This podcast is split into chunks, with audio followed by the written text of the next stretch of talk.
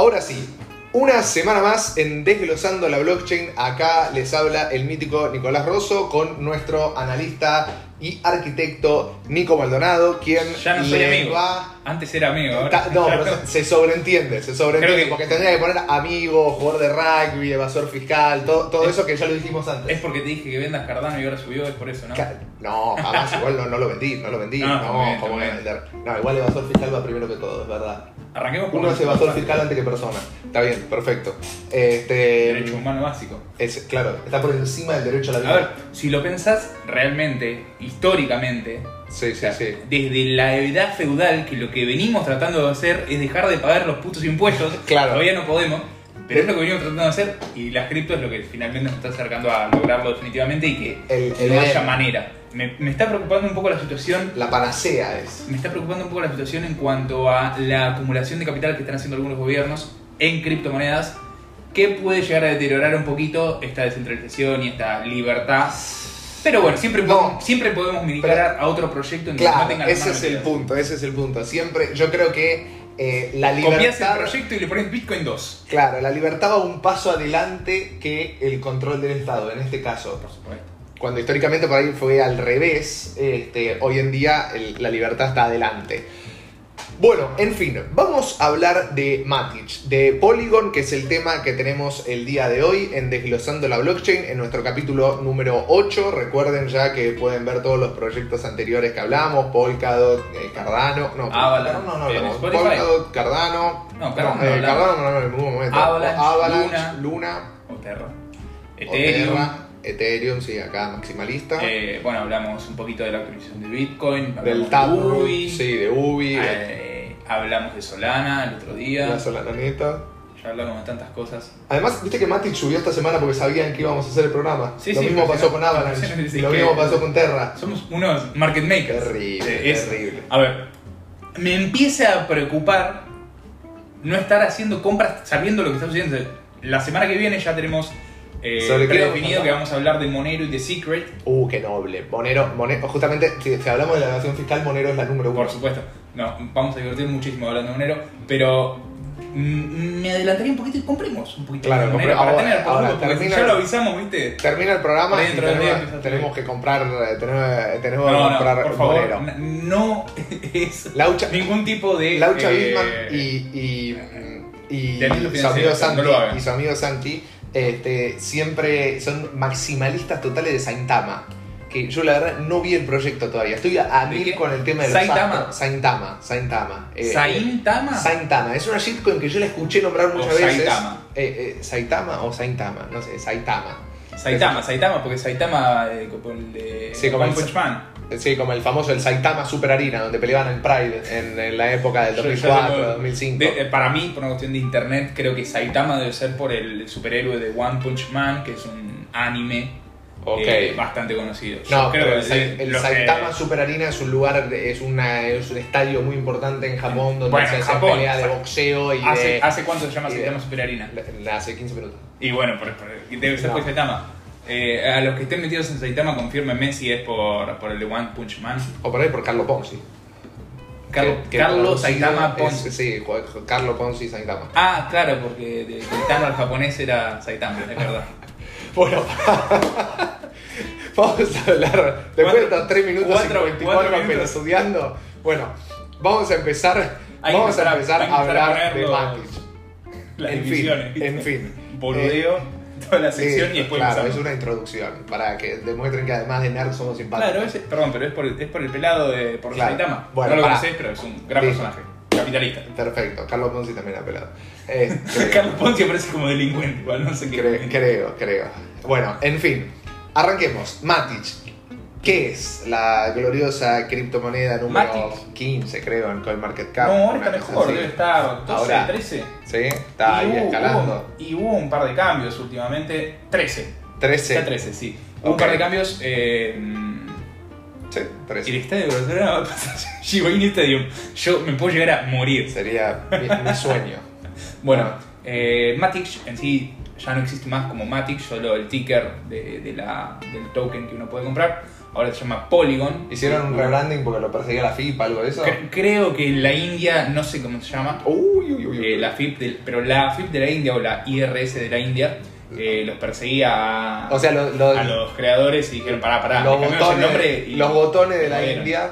Claro, Claro, lo está movieron un poco y le, le cambiaron ahí la jugada y ahora se llama Polygon. Yo creo que hicieron un rebranding incluso del logo, viste que vende más, más Una, cadena. No, no me acuerdo cómo era antes directamente. ¿Cómo era antes? El de Matic era como una. Era como una M, pero hecha con cubos en 3D. Ah, ¿te sí, sí, sí, es verdad. Es verdad. Una M rara. Sí, medio fisura. En, medio en fisura. axonométrica, ¿viste? Como una M axonométrica. Ok.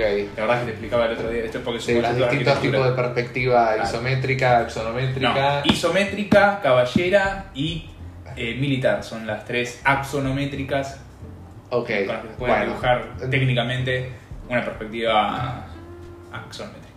listo. Les hablamos de todo acá. Imagínate el chabón que lo está viendo en Spotify está delirando, está imaginando, está, está manejando mañana cuando ve el programa, está, no, no entiende nada. De la mañana se levantó y está escuchando, no casa una. Pero bueno. Sí, te en arrancó fin. con esto, no entiende nada. Claro, 7M está pensando una perspectiva axonométrica, no, no, no, Y Saitama en medio, Sí, sí, sí. Bueno, Pero bueno, bueno. Polygon es una solución de escalabilidad para Ethereum. ¿sí? Ethereum, como sabemos, entre los problemas que acarrea hace un largo rato ya, el mayor de todos es la escalabilidad. ¿Por qué? Porque la adopción de Ethereum es global y es masiva. La comunidad es enorme. no da abasto con la cantidad de transacciones por segundo que se tiene que dar. ¿Qué eso que genera? Al hacerse un cuello de botella, la gente paga por su lugar en las transacciones, ¿sí? Y si la gente va pagando más y más y más, es como una subasta por el lugar. Claro. Hasta que el que lo gana, ¿sí? Es el porque, ok, nadie paga más de tanto, ¿sí? Eso más o menos se va regulando solo y hay La mano invisible. hay, hay con- hay como oráculos y controladores y demás para saber más o menos cuánto uno tiene que poner para asegurarse una transacción en X tiempo. Pero bueno, eh, como sucede este cuello de botella, lo que se busca con estas soluciones de escalabilidad de capa 2 o layer 2, como le quieras decir, es eh, descongestionar la, la red principal de Ethereum. ¿sí? Ok. ¿Qué es lo que se busca? Son co- complementarios con Son Ethereum. complementarios, es, un proyecto que existe por y para Ethereum, ¿sí? Si Ok. a Ethereum le va bien, lógicamente a Polygon le va bien. Y si a Polygon le va bien, puede mejorar la situación general de Ethereum, ¿sí? Pero Puede no se vio reflejado en el precio en estos días, o más no, o no, menos. no, no, no. Bueno, tampoco le subió tanto, Polygon. No subió tanto, pero a ver, no son eh, eh, intrínsecamente ¿viste? relacionadas. Tienen su, su- No, además es difícil que Polygon pero- solo pueda mover Ethereum. Exactamente, Por ahí puede que- llegar a ser al revés un poco más. Exacto, eso iba. Claro. la adopción de Ethereum por diferentes actualizaciones, las actualizaciones o lo que sea que se dé, eh, puede sí mover la- los valores de otras eh, eh, redes de, de escalabilidad. O de otras criptos. Por una que cuestión lógica que de- van a, o sea, la gente va a migrar hacia esas redes como Polygon, como Arbitrum, como creo que DIDX es otra. Hay varias opciones de escalabilidad de Layer 2 que te permiten realizar las mismas transacciones que Ethereum, con el código de Ethereum, con los protocolos que corren en Ethereum, con lo que es nativo de Ethereum, pero barato, a centavos. Centavos de dólar cuando en vez de pagar 20 o 30 por una transacción de dinero, pagas centavos. La verdad que ahí sí empieza a tener sentido utilizar una red como Ethereum. ¿Cuál es la cuestión? ¿Por, por qué no está globalmente adoptado? Ok. son un poquito más difíciles de usar, tienen ciertos pasos extra que no todos los usuarios lo pueden hacer. ¿sí? ¿Dentro de los protocolos para usar o dentro, Dentro de lo los- que es la red de Polygon, Dentro de un exchange, por ejemplo, de Polygon. claro, tenés más pasos para poder llegar a hacer lo mismo. Entonces, además de ser un poquito menos Didáctico. user friendly, o sea, como- Claro, como está bien. dedicado al usuario, sí. A ver, y así todo, Polygon es la que está número 13 de todas las criptomonedas, siendo una solución de escalabilidad Claro. por todo lo que tiene desarrollado en cuanto al diseño y a, y a cómo se muestra para con los desarrolladores y los usuarios, ¿sí? Imagínense lo complejo que debe ser usar Arbitrum o Claro. DI DIDX. En su momento DDX tuvo bastante repercusión. Sí, sí, sí, Este, es que tiene muchos protocolos DeFi corriendo ya dentro, entonces, bueno, eh, Claro. eso influye muchísimo. Mientras más cosas puedes hacer, eh, dentro de una solución de escalabilidad, o sea, mientras más proyectos migran de Ethereum red principal a una Layer 2, mayor es el impacto en el precio. Imagínate si vos tenés un protocolo que mueve X cantidad de dinero, todo eso se transforma en tokens que se van a mintear o comprar porque se necesitan para hacer las transacciones y demás. Eh, el efecto es, es lógico. Eh, ¿Qué te están recomendando ahora? Eh, Helium. Halo. No, porque está bueno, creo que cuando hay chats así y demás, que lo puedan escuchar en, en Spotify para que la gente no se pierda de algunas cositas del programa que si no lo Ah, claro, ves, ¿no? claro, tal cual. Siempre, siempre, siempre, lo- siempre hay recomendaciones. Sí, de determinadas criptos que, claro, Claro, la, la Para echar un que está viendo, tal cual. Uno no puede cubrir todo, entonces cuando llegan comentarios así de gente que está, por ejemplo, interesada en un programa como este, de repente puede llegar a tener algún tipo de desarrollo más profundo que, no sé, una shitcoin. Entonces, por lo Es general, probable. O no, yo- igual una shitcoin la bancamos, ¿eh? La- yo la banco, o sea, no, no- no creo que esté mal, solo digo que muchos de los proyectos que seguramente nos, nos han recomendado acá y nos recomiendan tienen un poquito más de trasfondo y utilidad y eh, posibilidades de crecimiento futuro, Es probable. es impacto probable. en, en la vida real y demás. Sí, sí. Por ahí los que recomiendan el libertinaje total no. Pero Y porque no se transforman, es un jueves a la noche, ya están medio copeteados y, y- Claro, claro, tal modo. cual. ¿Quién creó Matic o Polygon? Eh, ¿Quién creó el proyecto en sí? ¿Quiénes Bueno, fueron los eh, eruditos? Hubo, como decíamos hoy, hubo un equipo de, de programadores de la blockchain y un tipo que sabía mucho de negocios eh, de la India, ¿sí? que son, te los leo porque esto es imposible que me lo acuerde, se los voy a leer. Son Jayanti Kanani, Sandeep Naiwal y Anurag Arjun. La verdad que mucho no les va a cambiar los nombres, pero si los quieren buscar, ya lo tienen ahí. Tipazos. Eh, así como suenan, lo van a encontrar. Eh, estos tres se encargaron de desarrollar Matic en principio y después de realizar todo el rebranding y demás, eh, llegaron a lo que hoy en día es Polygon, obviamente con todo un equipo detrás de desarrolladores y demás. ¿Qué es lo que, lo que buscan también los muchachos de la India? La India no sé si muchos están metidos en temas de programación y demás, o en, en- en un montón de áreas en realidad. La India tiene una población enorme, es el tercer país más habitado del mundo, ¿no? Segundo. No es China, Japón ni la India. No, a la India le saca, pero. Muchísimo. Y Japón es muy chico, pero Japón es, no, El- Japón es el el- país más el densamente más- poblado del mundo, pero la India es el país, el segundo país más poblado del mundo y va encaminado creo que en el 2028 o algo así, ya pasarlo a China.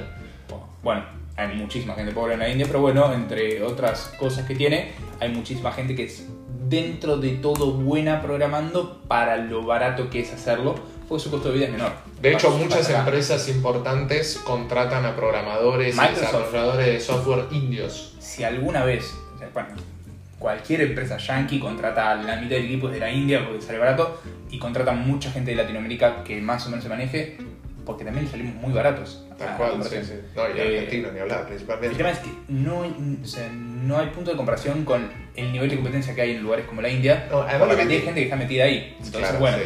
ellos, Sobre entre- cantidad terminan sacando entre otras de las cosas que quieren hacer es levantar a la India como potencia cripto, como decir, ok, pisamos fuerte en la programación, podemos pisar fuerte también en lo que es el desarrollo de una blockchain que tiene que ser la internet de las blockchains. ¿sí?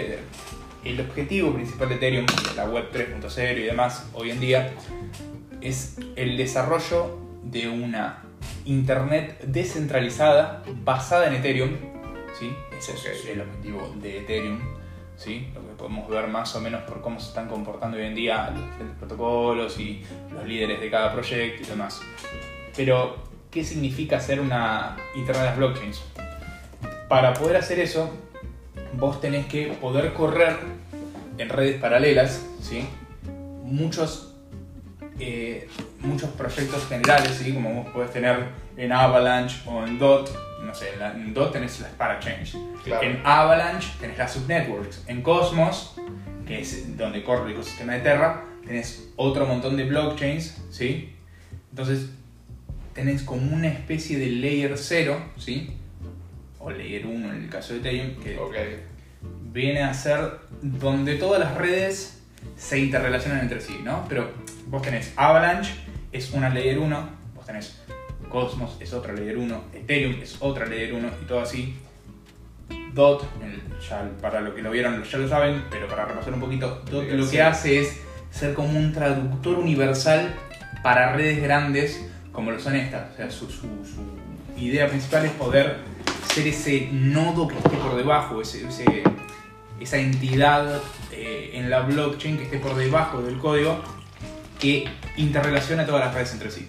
Entonces, tienen como objeto ser Lo- la internet de la internet de las blockchains. Es como una, conexión Sí, casi lo- total de lo que se busca en, en cuanto a comunicación y a eh, interoperabilidad entre las Lo bueno de esto diferentes es que es un, o sea, si bien hay una cierta competencia, se podría decir, en capitalización de mercado, en, en, en, en qué red se desarrollan determinados profe- proyectos y demás, no dejan de ser complementarias y a su vez, en parte, sigue siendo un ganar-ganar para todos. Totalmente. Eh, Va, el mercado cripto en general es un ganar-ganar porque a la larga cuando sube una, por lo general suben todas, la gran mayoría sigue el precio del Bitcoin, Y- pero a la larga es, es, es un, un- no es un juego de suma cero, es de No, abundancia nada, total. no. Ca- Cada vez que una compañía anuncia que se va a ir, va a probar suerte con una blockchain, la competencia también sube porque de repente pueden generarse proyectos eh, descentralizados que Sí, compitan como- contra estas. Como estas pasó con. Meta y Decentraland, por- Exactamente. Por, decir por ejemplo. Exactamente, Meta no anunció su inversión en ninguna blockchain, pero de repente todos los eh, proyectos de metaversos subieron una barbaridad. Meta, eh, Maná, que es el token de Claro. Decentraland, subió no sé si un 260%, una barbaridad en 24 horas. Sí, sí, subió más que por cualquier noticia intrínseca de Decentraland. Exactamente, de repente ya decir, voy a competir, o sea, soy el número uno hoy en día dentro de los metaversos y voy a competir contra la empresa más grande de redes sociales del planeta. Entonces, o sea, la importancia de esto no tiene tanto que ver con lo que ellos hacen como proyecto, sino con lo, lo que les representa como desafío, porque cuando uno se plantea la existencia de la blockchain y por qué está triunfando tanto, es por el escapar, por así decirlo, a la centralización del manejo de la información o de cómo se maneja eh, a través del poder que tienen estas empresas la censura de cierta información, ¿sí? qué info nos llega, qué, de qué manera nuestros datos se utilizan para que nos llegue cierta información u otra no nos llegue. ¿sí? Vos podés tener tu feed que crees que seguís a las personas que tenés que seguir, pero de repente un montón de información no te llega porque está armado de forma tal que te guíen más o menos hacia donde se quiere que esté la opinión pública. Ok. La idea de todo esto es escapar de eso con la web 3.0 y ahí es donde podemos saltar de nuevo a Polygon, me parece, que viene a ser la solución número uno hoy en día en Ethereum en permitirle ser la web 3.0. ¿Qué sería esto? Le permite a Ethereum correr un montón de redes, ¿sí? Que pueden procesar hasta 65.000 transacciones por segundo, ¿sí? Es una red tan rápida como Solana. ¿Cuántas? 65.000 transacciones por segundo. Solana está corriendo en 60k, ¿sí? Ellos están corriendo, teóricamente y en algunos momentos, en 65.000 transacciones por segundo. No constantemente. No, obviamente nadie corre constantemente esa cantidad Ok. de transacciones. Por eso hay momentos en los que, por ejemplo, el, el gas en Ethereum baja, los fines de semana, en horarios donde no hay Sí, mucha volatilidad Cuando en China están de caravana. en China Exactamente. Eh, eh, lo mismo sucede con todas las redes. A ver, es algo bastante lógico y tiene que ver con el movimiento de los seres humanos que son los que participan y los que hacen estas redes moverse y, y fluctuar su valor y, y su usabilidad. Sí, Valor son representa personas comercializando las que generan el determinado volumen. El volumen que vos se ves en un gráfico es porque personas se están moviendo y están haciendo determinadas operaciones. Sí, sí, y a ver, mm, es un análisis súper interesante que se puede hacer sobre el volumen, porque te podés prever de muchas noticias a veces incluso, o sea, Qué cuando ves volúmenes extraños que salen de la nada, tenés que empezar a buscar qué, qué es lo que está pasando detrás, porque seguramente algo de información hay. Por lo general es que alguien tiene la información previa a que salga Compran con el rumor, y venden la noticia, claro. Pero, o sea, lo, lo bueno es por eso a veces seguir muchas veces lo que va pasando con las ballenas eh, y con las operaciones bien grandes por una cuestión de que ahí te podés ir apalancando de, de- de los movimientos que ellos van haciendo. sí, de, de la información privilegiada que suelen manejar distintas Claro. Tal cual. Eh, el dinero compra información y esa información compra más dinero. Entonces lo utilizan para generar una, un mayor porcentaje de riqueza a largo plazo. Eh, siempre Ben Armstrong, el tipo siempre dice, este, por ahí hay alguien que tiene información que nosotros no tenemos, que está viendo tal cosa. ¿Entendés? Cuando por ahí se hacen compras, cuando por ahí se hacen compras muy grandes de un determinado activo que no está teniendo ninguna noticia, no está saliendo ninguna fundamental ni nada, y dice, deben tener una información que nosotros no. Que no nos este Claro, que no la tenemos. Eh, nada, eh, me preguntás dónde podés ver los movimientos de las ballenas. Pensá que la blockchain es eh, totalmente auditable, visible y demás. Lo que tenés que saber seguir son las transacciones según su valor. Podés por ahí filtrar las transacciones a partir de X cantidad de monedas en, el token que quieras analizar. O en sí, eso lo puedes ver un poco en Glassnode. Eh, hay, un montón de, Depende de qué red estés utilizando, existen diferentes. Hay, eh, otra que se llama Whale, Whale Alert. Whale Alert, después. Pero eh, Whale Alerts tenés notificaciones en Twitter, tenés ah. formas nativas de la blockchain de verificar esto y es utilizando las herramientas que se te dan tenés, no sé, un montón de Creo que en el ecosistema de Terra tenés CoinHole, que es donde puedes verificar las transacciones y demás. Y siguiendo, es, a ver, vos tenés que ver el volumen de compra, volumen de venta y qué órdenes de compra se están generando y ejecutando, ¿sí? Lo mismo también un poco el capital entrando y saliendo de los exchanges. Claro, o sea, es una métrica bastante interesante. Por, lo general, eh, el capital eh, en, eh, saliendo de los exchanges, cuando el capital sale de los exchanges en cripto, significa que la gente lo está holdeando como refugio de valor en una wallet, en una, en una ledger, en una Trezor, en una wallet eh, fría, se podría decir, o, en una caliente, wallet pero... caliente, pero bueno, en un lugar más seguro. Eh, que un exchange, y va no solamente por ahí más seguro, sino que también principalmente en un lugar donde sabes que no lo vas a comercializar. Exactamente. ¿Se entiende? Cuando el capital entra a los exchanges es porque probablemente se vaya a comercializar a un corto plazo. Y eso hace que eh, cuando el capital está entrando en general, si vos veis la gráfica del capital entrando a los exchanges, es la subida del capital entrando a los exchanges directamente proporcional al, es inversamente proporcional a la subida del Bitcoin o del activo correspondiente que esté entrando o saliendo. Este, mm, la ballena le dice, qué hijo de puta. No.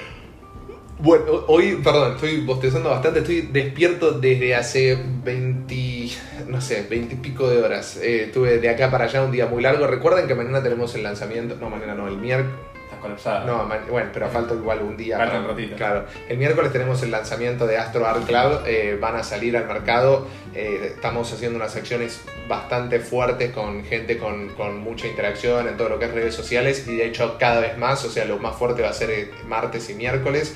Y así que lo más probable, lo que creo yo que va a pasar es que se van a vender todos el mismo día, como pasó la última vez. Pero esta vez son más unidades a precios un poco más caros. Y creo que se van a vender aún así más rápido. Este... Sí, sí, el, piso lo van a terminar de terminar de otra manera. Lo bueno es que la gente que compró la primera tanda le va a subir su piso también, probablemente. Eh, claro, se le va a revalorizar. De hecho, le voy a dejar el white paper para que lo vean. Eh, el white paper de, de, Astro. Mañana vamos a, a, poner la página para que la puedan ver. Recordad si está viendo esto en YouTube, por favor no te olvides de darle like a la publicación y si podés poner un comentario positivo también. De hecho, si no te gusta el video, poner un comentario negativo, eso también está bueno. Si no sé, no te gusta cómo tengo el pelo o la barba de Nico o lo que sea, tu camisa, válido. ¿Tu camisa de Che Guevara? Eh, no, no. Chomba, perdón. Mi chomba, no, pero es por lo, el grasa de Che Guevara no creo que. Este. Eh, Nico, igual no son demasiados NFT 75. Mira, las colecciones muchas veces se lanzan de 5000. De 10.000. De 10.000. Solana, de hecho, sacó los, toros de Solana. Eh, sacó 10.000 unidades y se vendieron en exactamente 4 minutos. Muchísimos de los, de los CryptoPunks que hay dando vueltas, que son cientos, eh, también son colecciones de 10.000 y suelen tener muchísimo éxito. Tal cual. A ver, tal cual. para los que no saben más o menos cómo se generan los NFT, NFT, em, son como con generación automática y hay un, como un roleo de, dados que determina qué configuración le toca a tu NFT. No siempre, ¿eh? No siempre. El caso este no es así. pero sí. rápido. Ok. Pero en los NFT de colecciones muy grandes, tenés que pensar que tiene que haber una multiplicación, eh, perdón, no multiplicación, no, una, Sí, una eh, exponencialidad factorial. Para los que no saben, el factorial es el signito de, de exclamación después de un número, que significa que se multiplica, no sé, por ejemplo, 10 factorial es un número muy grande, es 10 por 9, por 8, por 7, por 6, por 5, por 4, por 3, bla, bla, bla.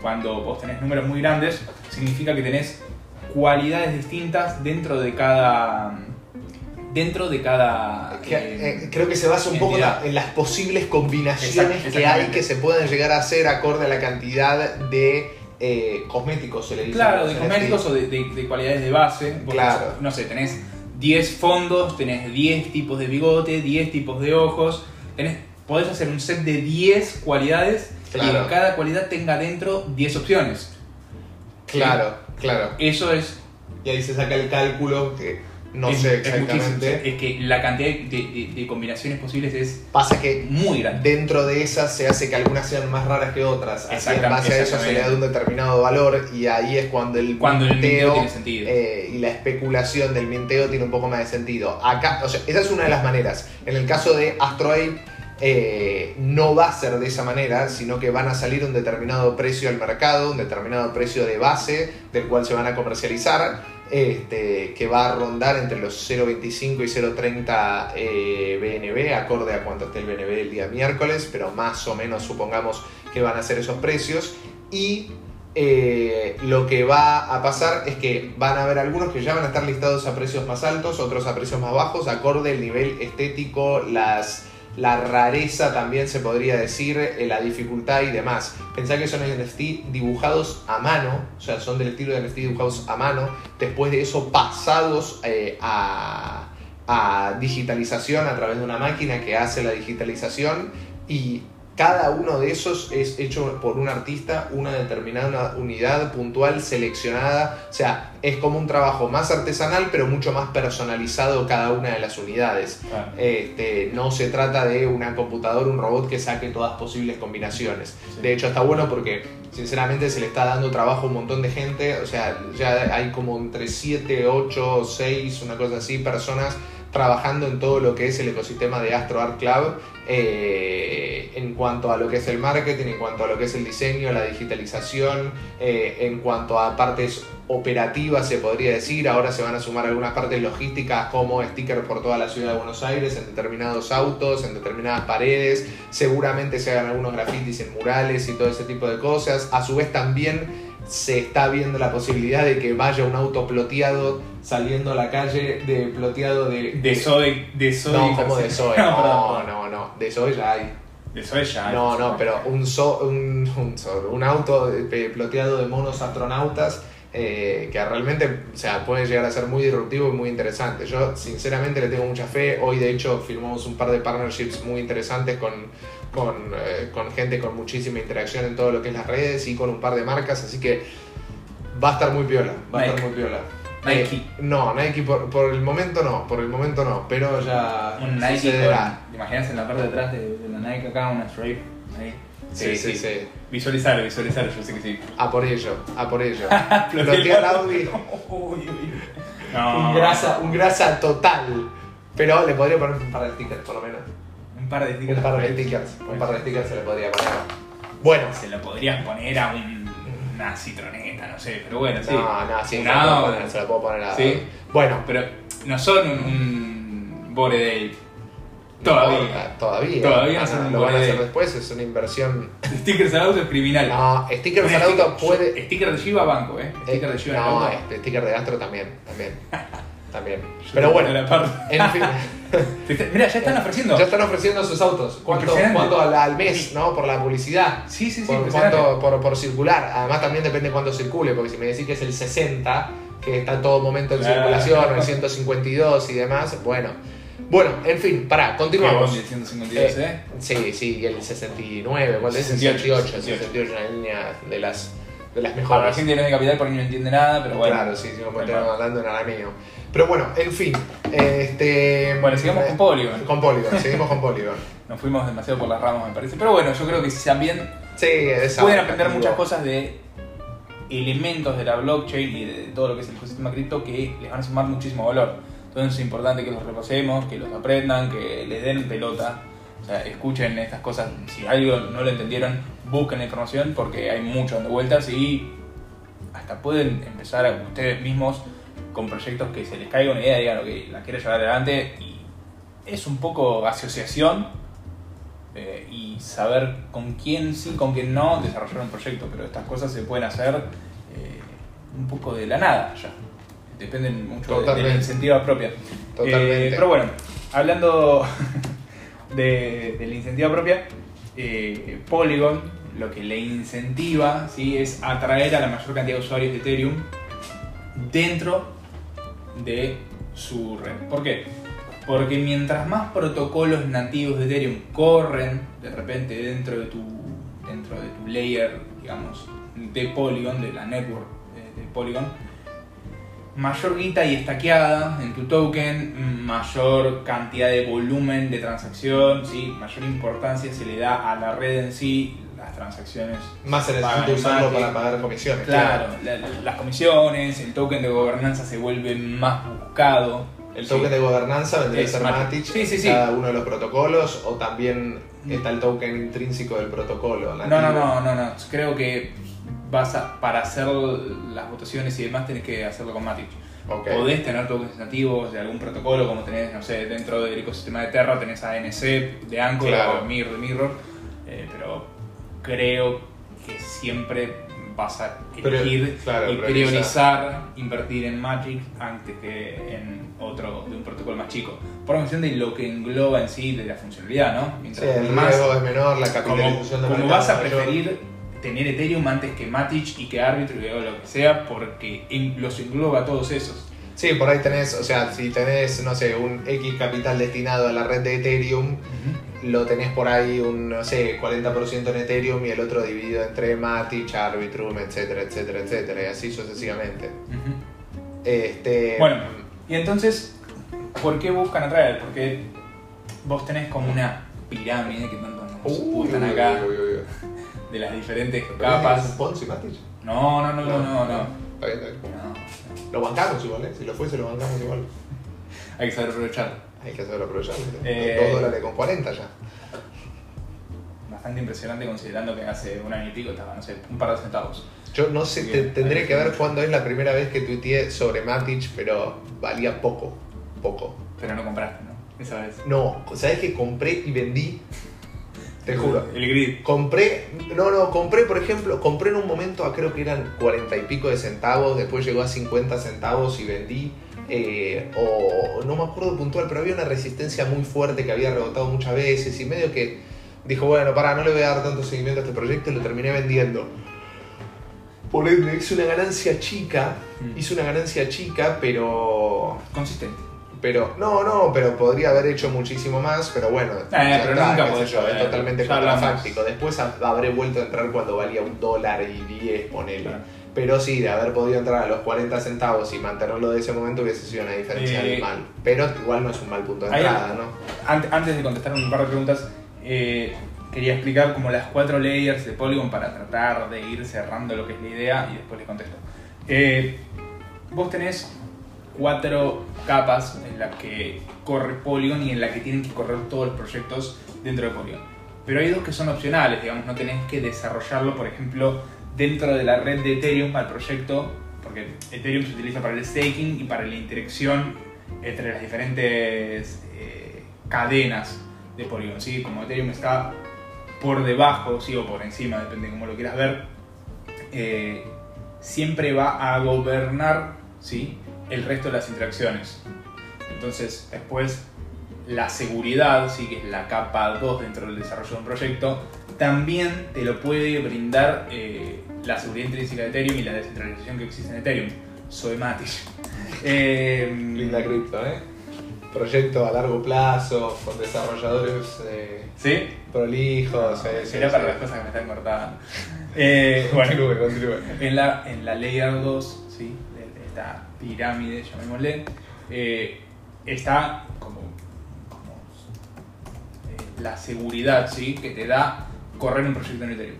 Después, dentro de la Layer 3, ahí sí ya pasás a estar dentro de lo que es la Polygon Network o la red de Polygon. El de ¿sí? es un degenerado total. Un gramo, un Matic te pone. Una, una moneda. Continúa, continúa. Está muy metido, me gusta que está muy metido en el Soygate, o sea, Eh, ¿sabes? En el Soygate, me El encanta el Soygate. Soygate. Yo vi, vi la, perdón, vi los cortes. Es una especie de, es una especie de Richard Nixon. Ah, El- lo de Cositorto haciendo lo de la avivación, que son eh, como cuestiones medio cristianas o evangélicas, no sé qué, que hacen avivación Zoe y Cositorto cantando, ¿lo viste? No, no, Te no, lo pasé, no te lo tuve pasé. el estoy gusto. seguro que te lo pasé. Pero bueno, eh, Qué hombre, qué hombre. No, a mí me estalla, me estalla, las cosas con ese torto me estallan. A mí me cae bien, eh, me cae muy bien. No lo conozco, no tengo el honor de conocerlo en persona, pero me hace reír tanto las cosas. Es un fenómeno. sí, sí, lo de Zoe es droga, pero de la mala, cortadísima, y no podés parar. No puedes parar de buscar contenido, encontrar cosas que no le puedes Es creer. maravilloso. Yo, Los, los videos que ahora están saliendo de. de- No, y ahora viene. Ruido de eh, viene Javier que nos va a traer su auto. Y todos auto. Porque les hace completar las frases con estos, estos sistemas de programación que tienen para medio lavarle No. la cabeza a la gente. No, y, y por ahí lo que termina pasando es un poco que está, viste como en la situación Hitler en el 45, principio del 45, que ya estaba en la situación de la guerra total, Sí. eh, que empezaba a mandar a mujeres y niños al Sí, sí, combate, que ya tirando último recurso y demás.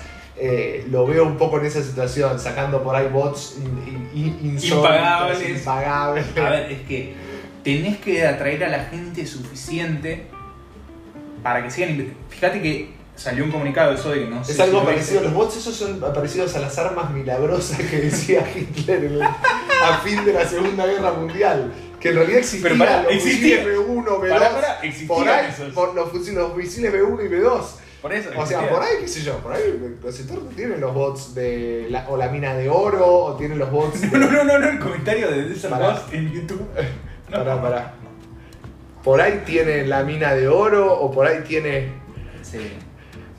que Lucio Liparini, Luciano Liparini dice, eh, no sé, básico, pero tienen pensado de... Eso ya lo. Ahora, te pero quiero que Eso también lo de también. eso. De ser Acá, vos, acá. tomando un puntín y anotando sabiduría de mi vendehumo. Para, ¿tu vendehumo preferido es Cositorto, soy yo o es Nico? ¿Cuál de los no, tres? Cosito Orto, mirá Ah. que no nos podemos ni comparar. Claro, claro. Sí, sí, a Beto yo lo sigo y es donde obtengo toda mi, mi, mi información soy. A Beto, este, es que vos no te cayó bien lo que hizo porque como... co- co- Yo- Yo banco, o sea, soy, soy un tipo, soy un muy fiel defensor del multinivel. El tema que hay que diferenciar el multinivel de una estafa. claro. O sea, ese es el Pero- punto. Cuestión, eh, a, a Beto ahora en los grupos de Zoe le inventan chats, le ponen, ponen Beto, viste, en un chat de Telegram y que Beto supuestamente les pedía formar parte de los directores de la empresa y ellos no lo dejaron y por eso Beto se enojó y lo sale a matar. Lo- Los de Zoe para inventar historias son Qué increíbles, grande, ni- pero ni, qué grande. ni el relato, viste. Eso, ya es, un, es como un. eh, es, es como un eh, inventor del renacimiento eh, italiano, la creatividad, que es un fenómeno, es un fenómeno, es un crack, Sí. es un crack. Como Bueno. jugador, por lo menos, dámelo siempre, lo quiero en mi equipo. Tenés, tenés la Zoe Network y tenés la Polygon Network, ¿no? Que es donde cada red o cada proyecto llega al consenso local, ¿sí? Dentro de lo que es eh, la red de Polygon, que utilizan obviamente Matic y demás para poder hacer esto. Vos podés hacerlo solo en esta red o podés tener detrás todo lo que es el vaqueo de Ethereum, ¿sí? Entonces depende de las necesidades del proyecto, de cuán complejo sea, pueden utilizar una u otra de las eh, arquitecturas, llamémosle, de creación de un proyecto, de cómo lo plantás. Y después en la layer 4 es lo que se llama la layer de la capa de ejecución, ¿sí? la execution layer, eh, que es donde los smart contracts o los contratos inteligentes eh, llegan a ejecutarse, a, a llegar a un, a un mercado ¿sí? donde la gente los utiliza eh, y es donde la, mayor cantidad de dinero se ve también, ¿sí? porque en los protocolos de DeFi o en los mercados diferentes de NFT o de lo que sea, se dan en las leyes de ejecución de los contratos inteligentes. ¿sí? Entonces, que es importante de entender cuando uno analiza el, proyecto ¿no? dentro de Polygon, hay que saber eh, analizar dentro de qué cada de estos layers está metido y, y cuán como, comprometido con todo lo que es Ethereum está, porque también cuando un protocolo está metido en todo lo que es eh, la- las cuatro capas, puede tener una influencia directa con los conocimientos de Ethereum, porque si la seguridad se mejora, si la descentralización de Ethereum mejora, puede tener un impacto positivo sobre los proyectos. Y dentro de lo que son los protocolos dentro de la red de Polygon, ¿cuáles son los, los más reconocidos, los más importantes, los que Los- tenemos que saber, que conocer? Lo que más les recomiendo es aprender sobre mercados eh, descentralizados, de finanzas descentralizadas, dentro de Polygon? dentro de Polygon. Sí, Yo- son los que suelen tener mayor impacto. Yo me acuerdo Sí. en su momento estaba el famoso Polycat Finance. Polycat Finance. Polycat Finance, sí, Poly- eh, pero eh, fue en la época de... No, no, no, no, no, un poco, un poco más de market cap tenía. Ah, Eh, pero no, Polycat Finance era una especie de, ¿cómo explicarte? A ver, una especie de pancake swap para, para pancake, pancake swap. ah, de- no, no. Algún día vamos a hacer Sí, cómo, pasará. cómo detectar estafas en la blockchain. No, eso para eso yo lo leí el libertinaje total, pero se puede ver más en profundidad. Se puede hablar en profundidad de todo lo que son las estafas. Eh, ¿Sabes cómo se llama el último programa de libertinaje total? Eso. Capítulo 16, cómo ser un catador de Poncis. Ah, sí. sí, literal, sí, eh, sí. literal se llama así.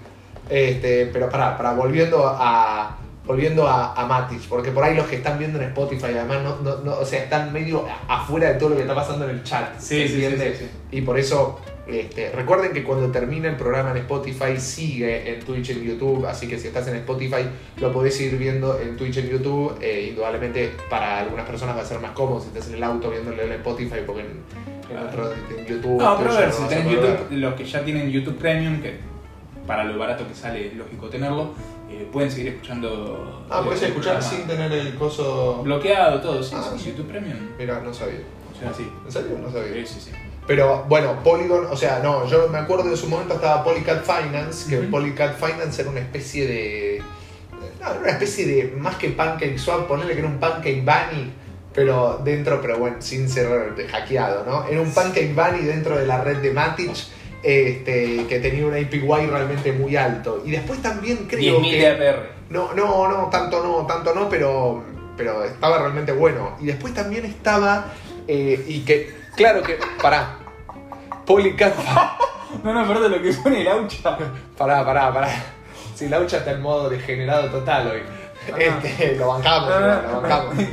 Para, los que- para los de Spotify, tenemos un usuario acá de Twitch, eh, Laucha Bisman. Sí, sí, que es una Lo banco porque Lo bancamos, hincha está- de Santama.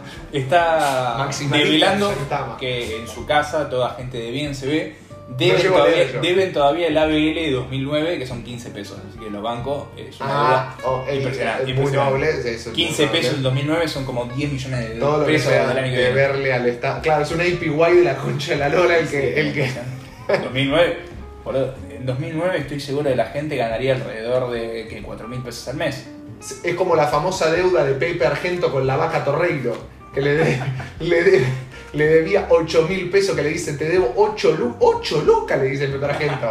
No, no tienen que ver, es un mundial. Pero, pará, estábamos yendo Polycat Finance, este, y tenía un token llamado Fish. Yo me acuerdo que hasta el mismo Daniel Mubdi, que es un tipo bastante serio, no, no es que es un shitcoinero nato como yo, sino que el tipo es un tipo este, más prolijo, viste, que es más conservador, que opera en stocks, que, o sea, un tipo de, de otra, de otra, de otra calaña, se podría decir.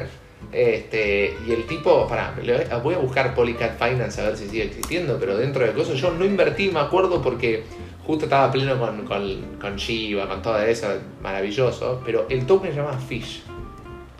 Mirá, mirá, mirá, no, no estoy chamullando, ¿eh? Bajó un 3%. Uy, uy, uy, el gráfico lo miré así a la pasada y ya me asustó. Pone, pone, eso es un día, ponelo en all. El ¡No! Uy, uy, uy, no, Qué no, lástima, no, no, no. podemos compartir pantalla rápido. No, no, no, es que no, no, un infarto miocardio si, si comparten. Suerte que no entré nunca a este token, suerte que no entré porque... No tiene pulso, no tiene pulso, está en. Pero pará, llegó a valer, llegó a valer 60 dólares. Llegó a valer 60 dólares. Llegó a valer los dos 60 días ya dólares cuando, cuando, cuando Shiba valía, eh, no sé, boludo, cuando Shiba valía un, un lingote de oro y ahora vale 0,6. 0,6. 60, 0,6, está bien, hizo un menos El 1% de lo el que valía. 1% de lo que valía, está, Está bien. bien. El token, pero con el APY, yo creo que con el APY que pagaba, creo que así todos salís en ganancia. Bueno, ahí. Estaba ese y después estaba, me acuerdo, Climb Token Finance. A ver si sigue existiendo. Rango 5094 tiene Uh, Fish. Y este, 6300 y pico. Clay, pero ¿en qué cosas Pero- te metiste? no, no, no, nunca llegué a invertir, ¿eh? No, nunca llegué a a invertir. mirar, no, pero No, uy, uy, es rectilíneo para abajo. Es una curva de 90 grados que tiene en. pero para esto es Hoy, hoy, esto es hoy, en horas. Esto es en horas. Tiene, Tiene una vela Tiene- de, de no sé. tiene una vela que es Así. como del, del 88%, pero en negativo. No, le, le quisiera. Claro, este también, mira, llegó a valer 18 dólares Y vale sentaditos.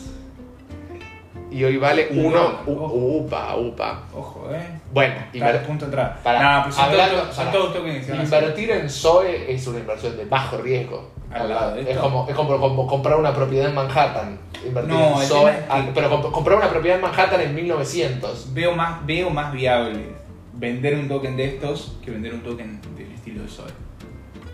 Pero veo más viable igual que el token de Zoe tenga un poquito más de volumen de comercialización, de liquidez. No sé, no sé.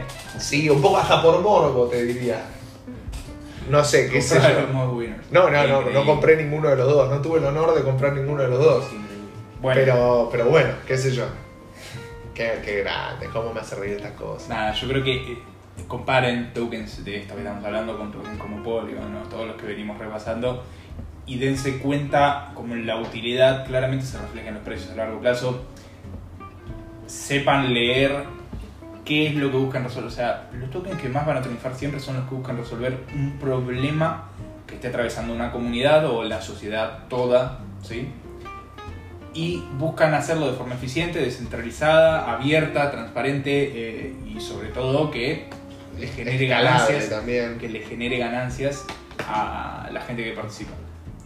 Sí, que mejore la humanidad, que en general, a ver, es un concepto también un poco es que al final uno se tiene que, al final no, al principio uno se tiene que enfocar en qué valor le aporta a la humanidad y en base a eso, por lo general, directamente proporcional te termina viniendo una remuneración. O sea, Sí. parece una pelotudez medio espiritual, pero es realmente así. O sea, acorde al valor que vos aportes es lo que después, a la larga, la mano invisible del capitalismo te termina acomodando a tus bolsillos. Por ende, a, a la larga, eso hace que por ahí a corto plazo puede haber personas que no aporten mucho valor y tengan un buen desempeño, pero a largo plazo, por lo general, el Sí. que hace las cosas bien es el que le termina yendo realmente bien. Sí, mirá, ahí pregunta Felipe sobre la minería. Yo no hablaría solo de minería, ya, sino hablaría del concepto de ser un validador, de ser un nodo participando de la red, ser un validador, ser el hombre del medio que cuando Satoshi larga el white paper de, BTC, lo que él propone es un sistema de transacciones sin un intermediario que certifique que esas transacciones válidas, ¿sí? sino que lo hacen todos. Entonces, al dejar de existir ese hombre del medio, uno puede elegir serlo junto con todo el resto de la comunidad, ¿no? Entonces, por ahí no te encargas de minar, pero sí de validar transacciones y eso a largo plazo tiene su valor porque si analizan la historia de la economía, por lo general los que están como el hombre intermediario entre las partes involucradas en una transacción, en, cualquier cosa así, son los que mejor les va porque viven del volumen de transacciones y no tanto de qué es lo que sucede. A largo plazo ser un Claro, validador no le preocupa que- tanto qué es lo que sucede en el mercado. Obviamente- como las financieras, como las cuevas de acá. Obviamente si te pagan con un token que se está desvalorizando, te conviene por ahí migrar a otro proyecto. Pero a largo plazo, ser un validador de proyectos serios como son BTC, o sea, ser un nodo, ¿sí? De, de Ethereum, de BTC, con Proof of Work, de, no sé, Solana, habla de lo que sea. Claro, un validador es aplicable también a un minero, por ejemplo. Son En cosas Bitcoin, distintas, pero, pero, sí. las veces más o menos Sí, operativamente. sí. Depende, es el de los, mismo puntos- rol. depende de los puntos de entrada que uno tenga, pero para poder hacerlo, ¿no? Porque en Ethereum son 32 Ethereum que tenés que tener. Claro. por lo general se hace un... O sea, lo que se busca en Ethereum, eh, hay una delegación de, de- de la moneda para poder ser eh, validador. Entonces vos sos como un validador intermedio, pero bueno, como lo es en Terra, que vos podés delegar tus tokens a validadores más grandes. Claro. Bueno, hay mil maneras, pero creo que no me fijaría tanto en la minería en sí como concepto, sino como el hecho de ser ese hombre del medio, ¿sí? La minería es, es ser eso, ser lo que se destruyó, pero ser, o sea, ser esa entidad, pero ahora de manera sana, transparente y como en comunidad. Y es rentable, sí, pero bueno, también tenés que tener la responsabilidad de correrlo de manera correcta, porque si no lo haces bien, vos tenés, tu vos- posición. vos tenés tu piel en el juego, como dicen, skin the game. eh, Claro. Y lo que vos falles en hacer por una falla técnica, por una falla de programación de código, de lo que sea, eh, como nodo, o de no actualizar de los procesos, no estar constantemente eh, viste, atento a, la- a las noticias que, van en línea con el desarrollo de la cripto que estés validando, eh, podés llegar a estar viste, después hackeado con que eh, vos no Te limpian, más, te claro. limpian y chao. O sea, tenés que arrancar de nuevo y lo que perdés porque Así funcionan los sistemas de incentivos y castigos eh, por sobre los validadores. Y hablando de, de- de que- que- cómo funciona uno contra otro y demás, ¿quién vendría a ser puntualmente la competencia si es que la hay como tal? Recordemos Sí. que también es un juego de ganar-ganar esto, pero ¿quién vendría a ser la competencia de la de competencia Matic? más grande hoy en día que creo que tiene Matic es interna y externa. ¿Por qué? Porque Matic funciona de manera paralela a Arbitrum, a DIDX. Arbitrum igual no tiene su propio token, ¿no? ¿O sí? Porque eh, DXDX o sí Bueno, hay un montón, pero todos los internos de Ethereum compiten entre sí por ser el que mejor le brinde a la gente la solución. Ok. pero a su vez, entre todos ellos sostienen Ethereum y la mejoran y compiten contra eh, soluciones un poco más escalables como lo son Cosmos, como lo son DOT, ¿sí? como son Avalanche, que son redes que ya están preparadas para la escalabilidad necesaria que tienen que tener. Entonces, ellos compiten entre sí, pero a su vez, en esa competencia sana que tienen por ser el mejor, mejoran el, el- el parámetro de Ethereum contra el resto. Entonces, se posicionan mejor contra el resto de redes o no, si pierden por ahí la batalla, que es difícil determinarlo, pero bueno. Eh, yo creo que la competencia en sí eh, es en varios niveles, ¿sí?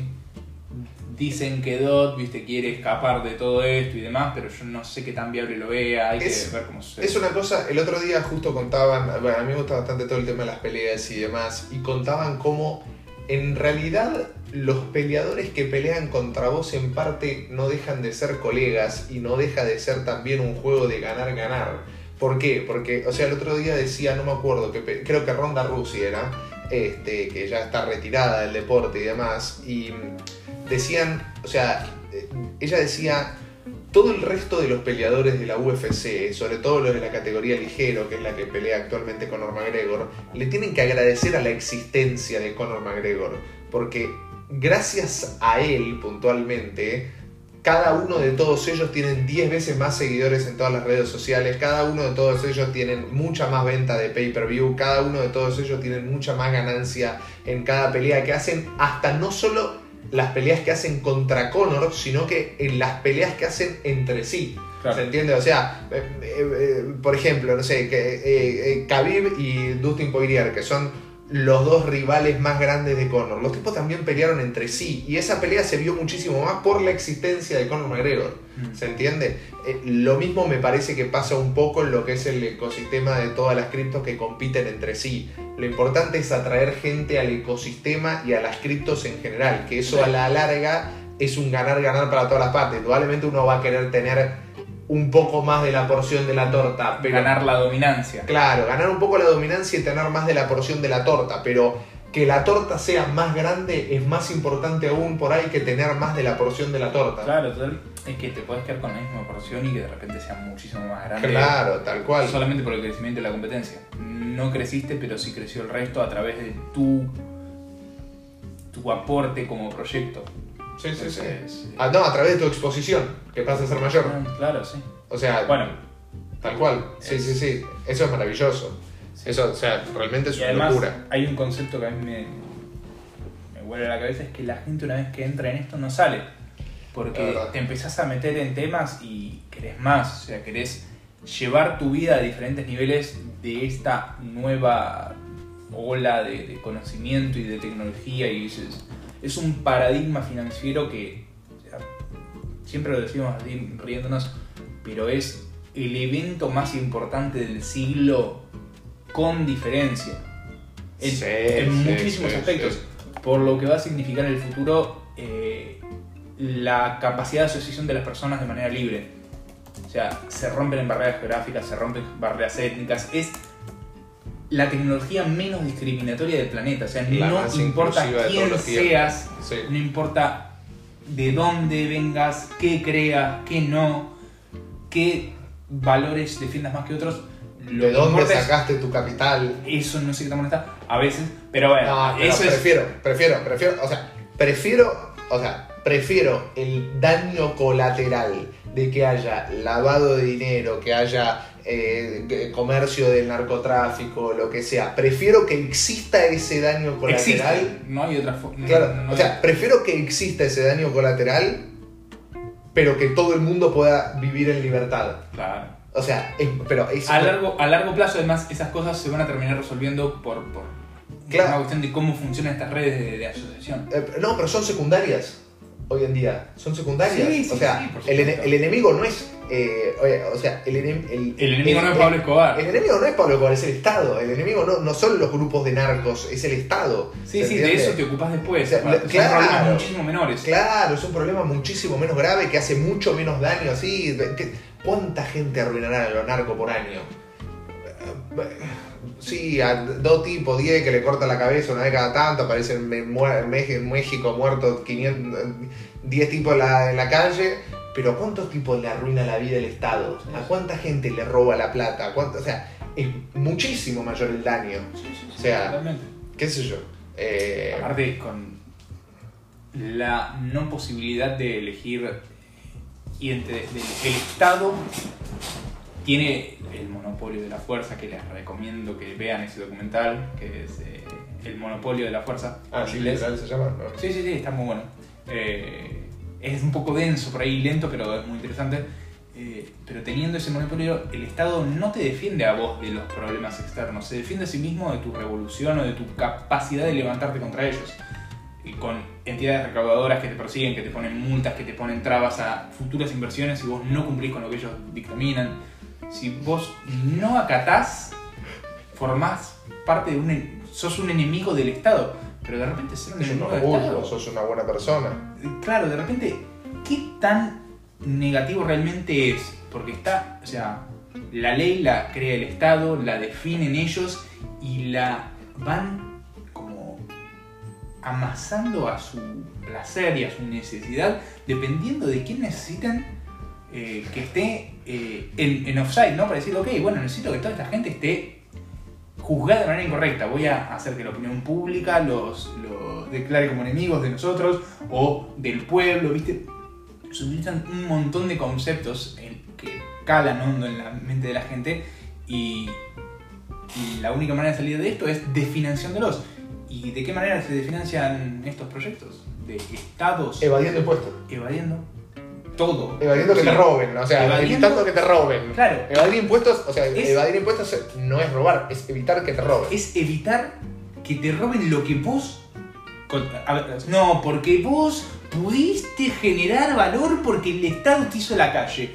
Y el Estado hizo la calle porque alguien antes la pagó. El Estado no hace nada, administra de manera muy poco eficiente, negativa y sobre todo Con dolo, con dolo. con dolo, o sea, a propósito no derrocha recursos, tiempos, capacidad productiva, la creatividad de la gente, o sea, destruyen un montón de cosas, además de hacer arreglos por detrás de todo eso para beneficiarse los que están manejando esto, o sea, los administradores crean las reglas para beneficiar. Es que es increíble el, el nivel de, de, de No, delirio en por, el que por eso es tan en importante las criptos, por eso es tan importante las criptos que sí, desde el punto de vista económico puede desfinanciar y puede sacarle todo tipo de poder al Estado.